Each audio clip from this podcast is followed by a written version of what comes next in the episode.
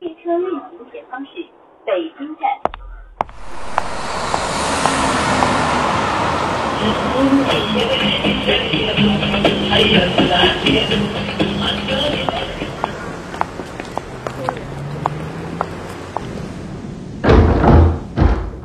欢迎光临故事酒吧。听说这里有一个奇怪的调酒师，我还听说他喜欢听人讲真实发生过的故事。而且他还会送上一杯神奇的鸡尾酒。这杯酒将为有故事的人特别调制。来吧，请坐。欢迎诉说，也欢迎与我一起度过故事酒吧的一千零一夜。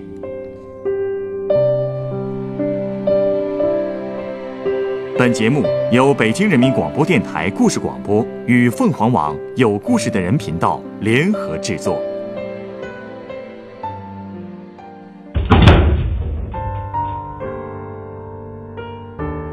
欢迎光临故事酒吧。今天来到酒吧的这位客人向我讲述了他父亲的故事。他的父亲是一位乡村教师，一生并不顺遂，而这位客人自己也自称是个不让人省心的儿子。他们父子之间都发生过多少故事呢？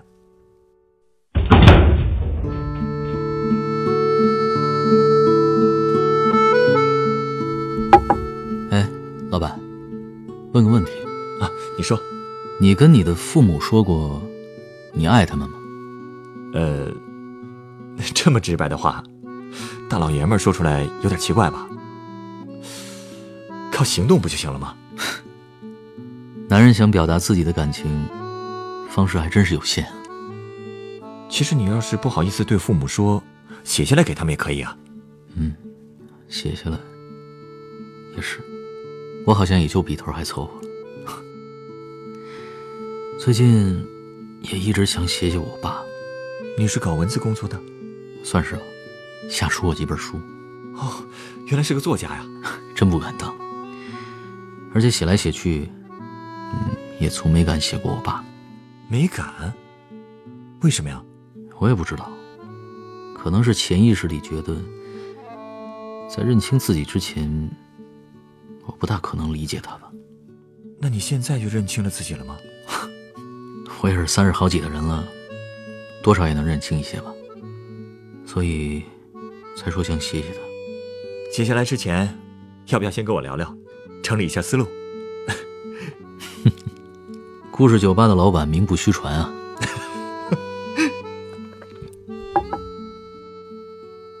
嗯，我爸他从哪儿说呢？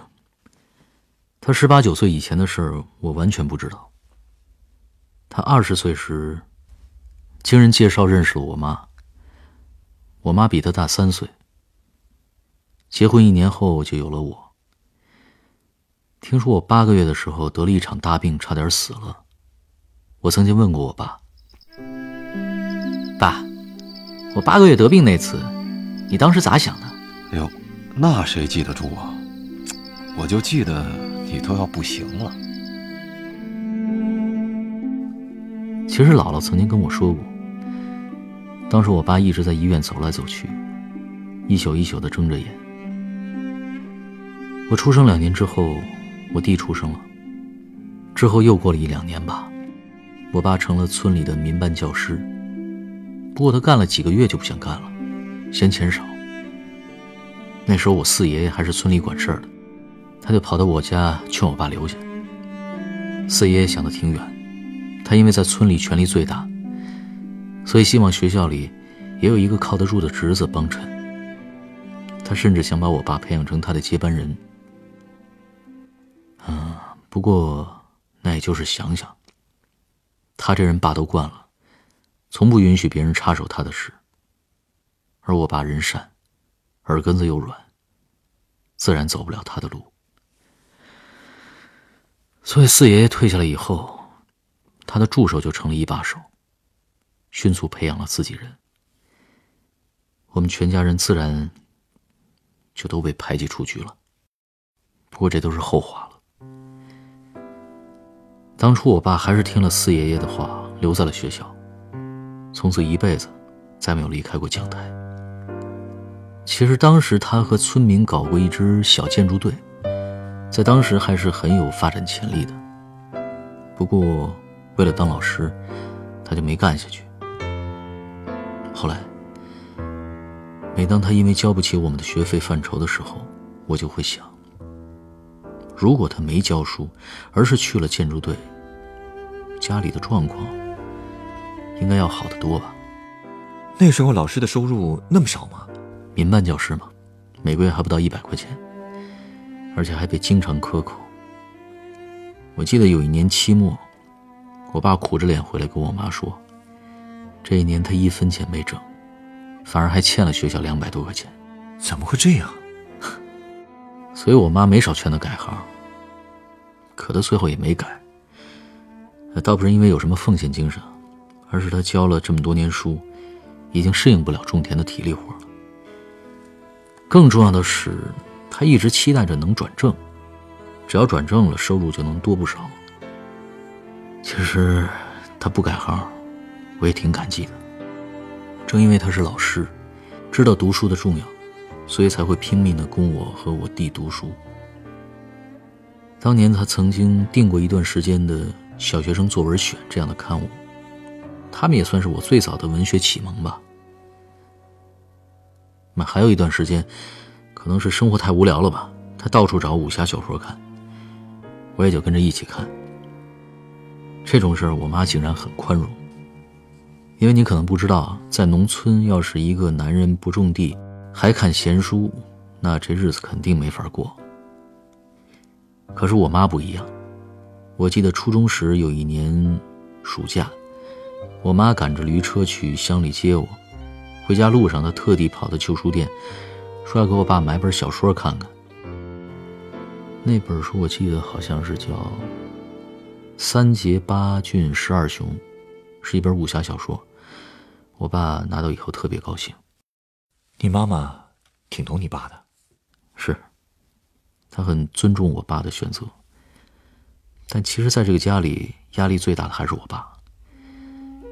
我读中学时，每次回家要钱的日子，就是他最屈辱的日子。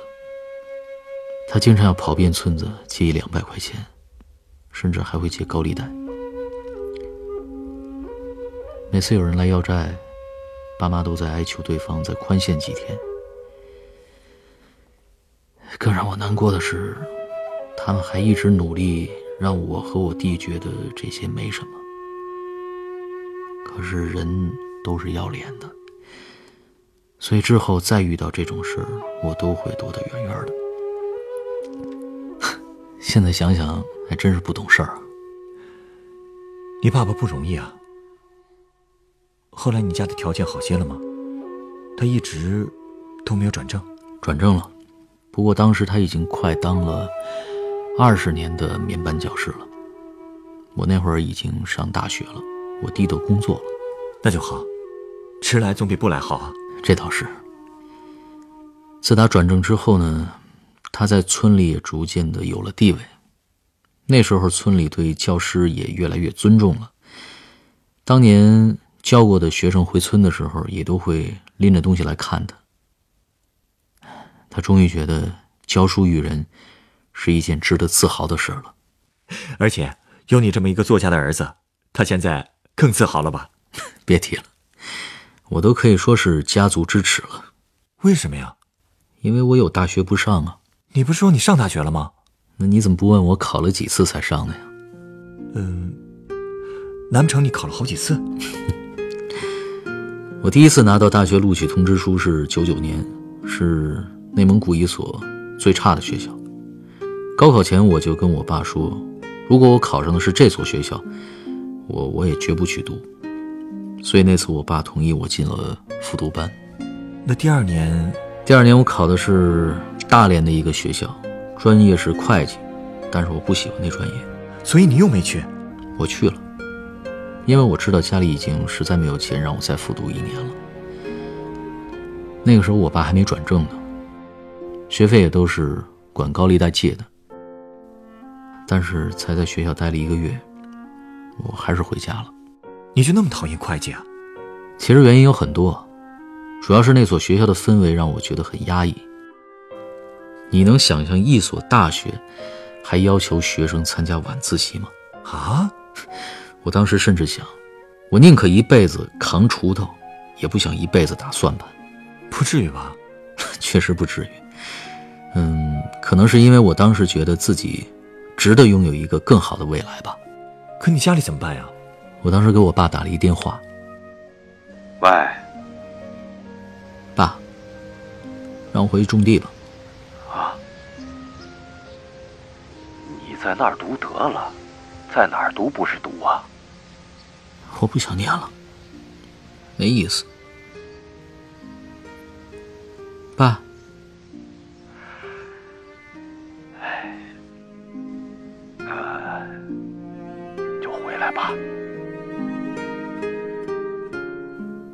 到家以后，我爸没有责备我，我妈更是说回来也挺好，可以帮他干活了。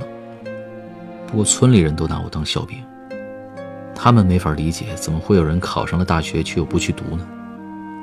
所以他们都猜我一定是因为在外面惹事了，才回来避风头的。所以一个月后，我又回学校了。但最后，我也不知道我爸是怎么想的，他竟然又决定让我再复读一年。他真的很疼你了。直到现在，我还会经常想起我给他打的那个电话。当时我们村只有乡村医生家里有电话，离我家有半里地。我爸要从小学骑着摩托车回村里来接电话，当着村里人的面儿。听自己的儿子说要放弃读大学，应该是我做的最不孝顺的一件事了吧？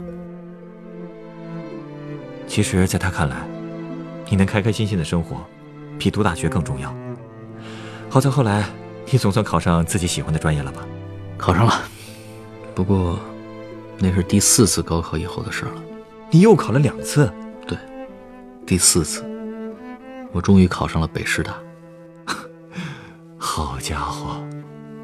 从高中拿到录取通知书之后，我买了好几瓶酒回家。晚上，我们一家人坐在灯底下喝酒。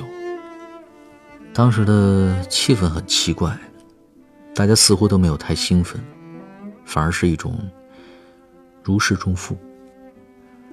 四次高考，确实太熬人了。你爸能这么支持你，不简单啊。可是我那会儿和我爸的关系，却算不上太好。我们几乎就没谈过心。在他面前，我一直挺叛逆的。就说我们在老家请人吃饭喝酒吧，我爸总是喜欢把我和我弟叫到酒桌旁，让我们给客人倒酒。有时候我爸甚至让我们跪着给人家满酒啊，他觉得这样才有诚意。我后来实在受不了了，终于有一次爆发了。来，儿子，给客人倒酒。傻站着干嘛呢？我再也不给人满酒了。你这样，是不是太不给你爸面子了？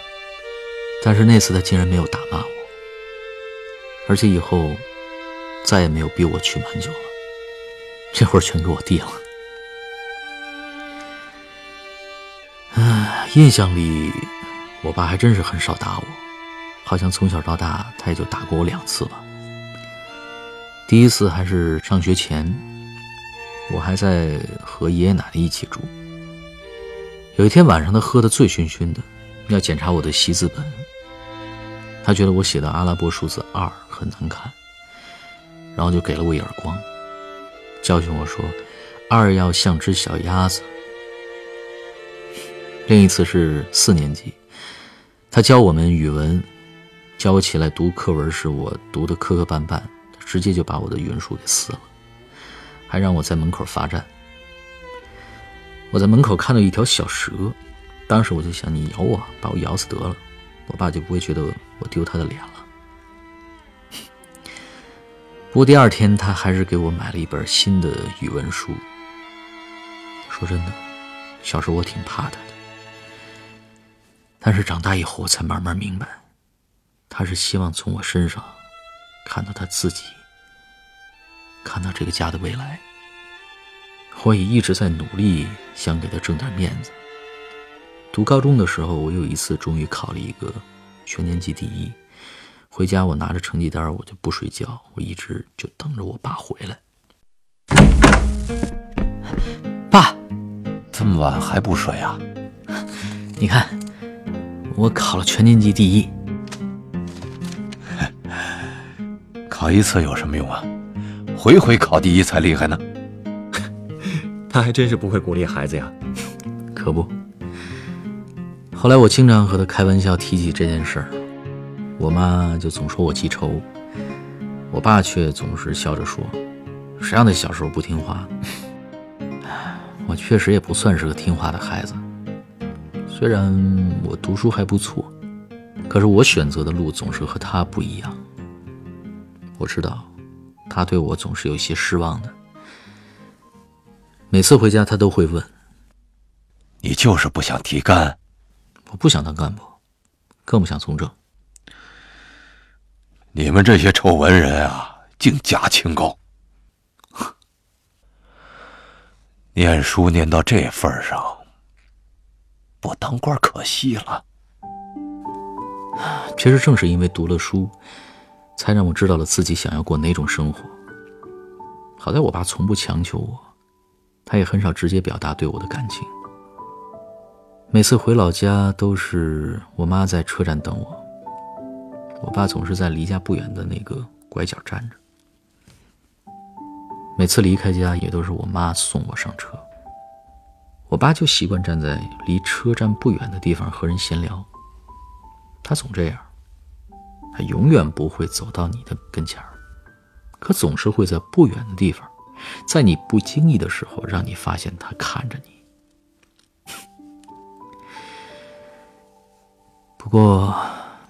可能也是因为整天跟文字打交道吧，我也慢慢的能从他的电话、短信里感受到他的心情了。给我发短信，他基本都会直接就直呼我的名字，问我吃饭了没有，在做什么。但是偶尔他也会写上一句：“儿子，干嘛呢？”看到这几个字，我心里都会一热。一零年的时候，他和几个老乡去考驾照。考完以后，他给我发了一条短信说：“儿子，老爸一次过了，哈哈。”这是我印象里他第一次自称老爸。他其实是想和你亲近的，是。那感觉就像是在我们对峙了很多年以后，我俩第一次站在了同一个高度上。不过代价就是。他老了。前一阵儿他去体检，查出了三高，这也不意外，毕竟几十年来他抽烟喝酒又爱吃肉。我劝过他吃清淡点儿，少喝酒，但是也挺矛盾的。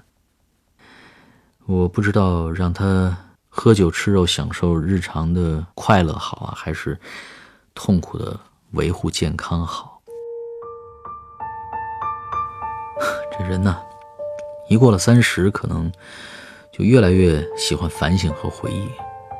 我经常会想象我爸爸的前半生是怎么过的，并且假设自己就是他，然后体会他走过的路。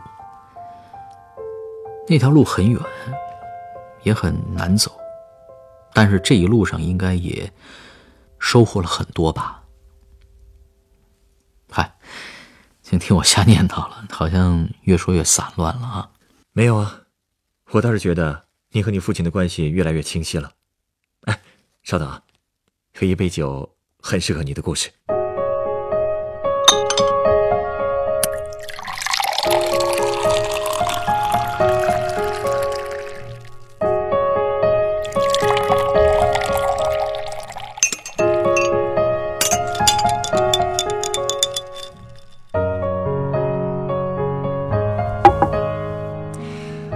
这是你的鸡尾酒，哎，你这个颜色还是由浅到深的渐变的。对啊，上面浅色的是 whisky，下面深色的是杏仁利口酒，它的名字叫做《教父》。教父。可是我讲的是我亲爹的故事。名字不重要，重要的是它的口感。你尝尝。哇，够苦的。你喝到的是上面那层。嗯，感觉出来了，下面比较甜。别着急啊，再等一等。等什么呀？啊，这酒还有后味呢。等杯子里的冰块慢慢融化。这杯酒是需要慢慢品的。哦，那冰化了，味道还能有变化？是啊，趁这个时间，或许咱们可以一起想想该怎么写信你的父亲。你是想给他写信，还是想为他写一篇回忆文章呢？嗯，还没想好。可能，我觉得诗才是抒发情感的最好方式吧。好啊，回头写好了一定要发给我看一看。好，好了，现在再尝一尝这杯教父吧。嗯，嗯，这味道果然舒服多了。这块冰的作用还真大，冰块融化以后。调和了酒的苦味和甜味，会让味道变得更加醇厚。其实，你爸爸给你的感觉也是这样吧？啊，你可以再品一品。时间是可以融化隔阂的，所以我觉得你一定可以写出一首好诗的。是吗？那我就借你吉言了。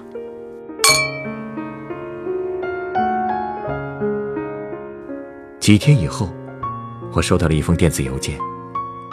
那是一首写给父亲的诗。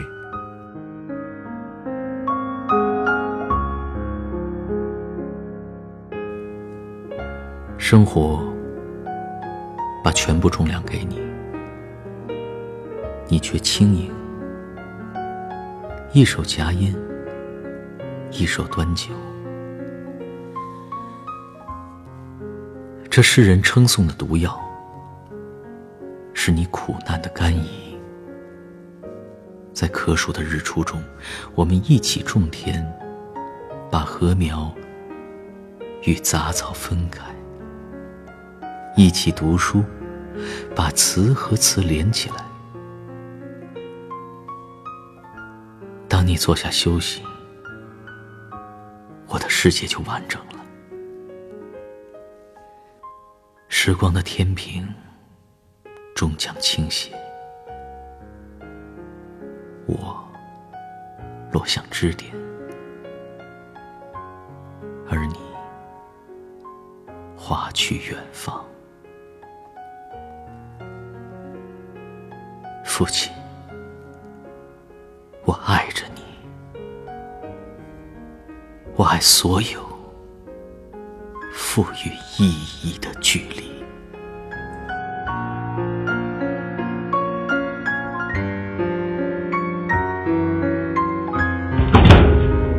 本故事选自凤凰网有故事的人独家签约作品，《儿子干嘛呢》，原作刘听，改编制作陈寒，演播阿杰七二九，刘从，陈光，录音严乔峰。下一个夜晚，欢迎继续来到故事酒吧，倾听人生故事。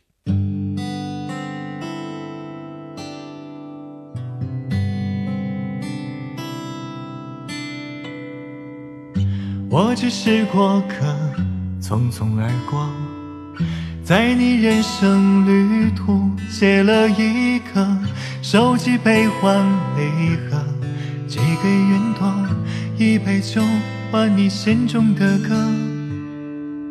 你也是过客，匆匆而过，把所有的坎坷归于生活，笑着诉说。而伤口却还没有愈合。你害怕把无常给你的起落，你怕面具取代着我。你害怕把岁月给你的挫折，理想随着白发褪色。我们都是过客，在人间留一抹烟火，都有璀璨一刻，在被长夜吞没。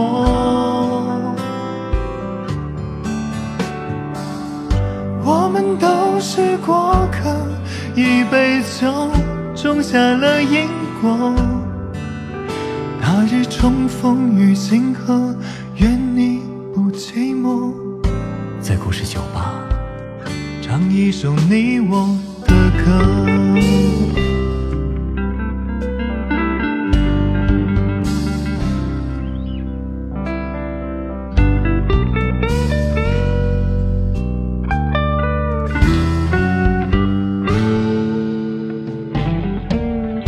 我只是过客，匆匆而过，穿过茫茫人海，广厦阡陌。你的悲欢离合，浮于云朵，一场雨换你的泪一颗。你也是过客，匆匆而过，把所有的苦难、爱与执着，皮囊一过。笑着诉说，而伤疤却注满了洒脱。别害怕了，无常赋予你鲜活，所有面容都是真我。别害怕了，岁月似水如清波，洗去铅华，看日升月落。